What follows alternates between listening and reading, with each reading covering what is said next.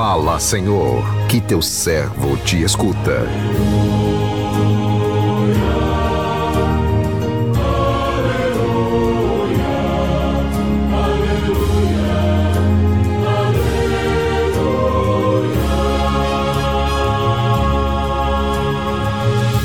O Senhor esteja convosco, Ele está no meio de nós. Proclamação do Evangelho de Jesus Cristo segundo Mateus.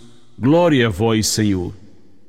Naquele tempo, disse Jesus aos seus discípulos: Não penseis que vim abolir a lei e os profetas. Não vim para abolir, mas para dar-lhes pleno cumprimento.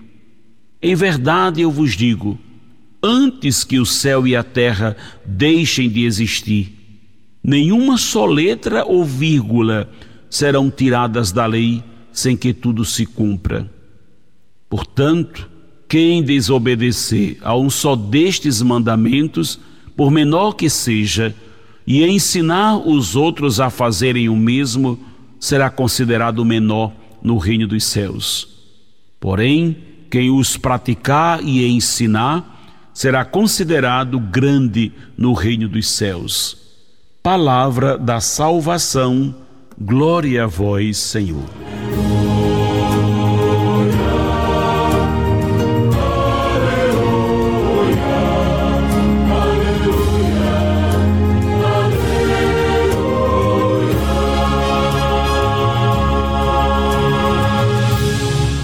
Meu irmão, minha irmã, ouvintes do programa Sim a Vida, não pode haver sintonia entre o homem e Deus sem a vivência do amor.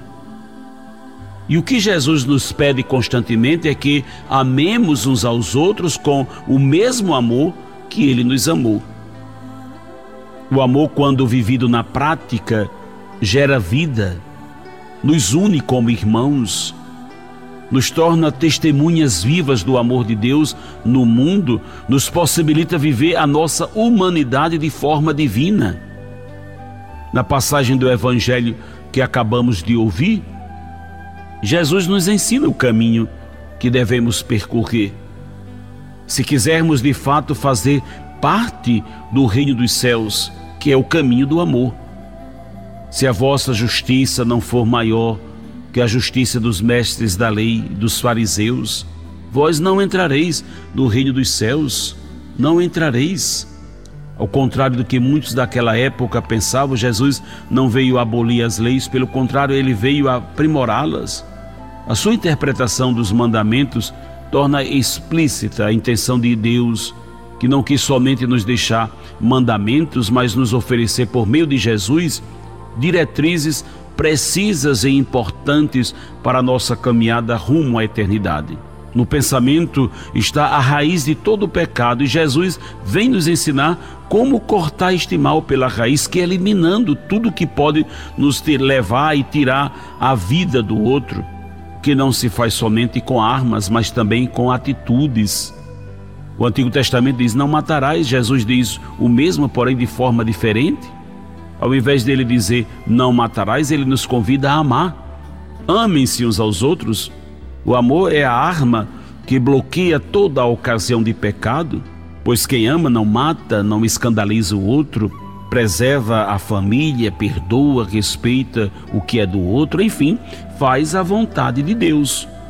E o texto nos alerta sobre o perigo de nos deixar contaminar pela mentalidade farisaica ainda presente nos dias de hoje, até mesmo dentro de instituições religiosas, o legalismo é um instrumento de alienação, de opressão, que tem como maior objetivo desviar a atenção do povo.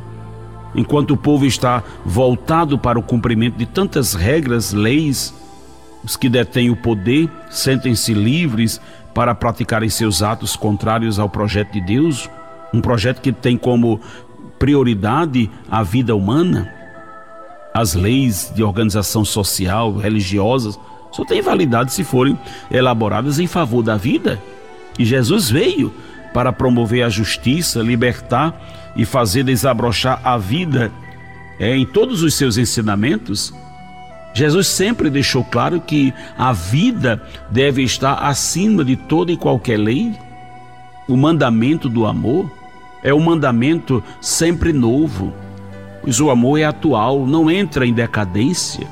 E Jesus nos deixa este mandamento no sentido de destacar a importância do amor na vida de cada um de nós que não se trata de uma recomendação, nem muito menos de uma lei imposta por ele, mas sim de uma condição para que ele possa estar em nós e nós nele. Quem ama, obedece todos os mandamentos e ensina o outro a cumpri-los com o seu testemunho de vida. Este diz Jesus, né? Este diz Jesus, será considerado grande no reino dos céus. Portanto, meu irmão, minha irmã, os mandamentos são o caminho para a vida, para a nossa salvação. Precisamos nos esforçar para colocá-los em prática e ensinar os outros a também observá-los.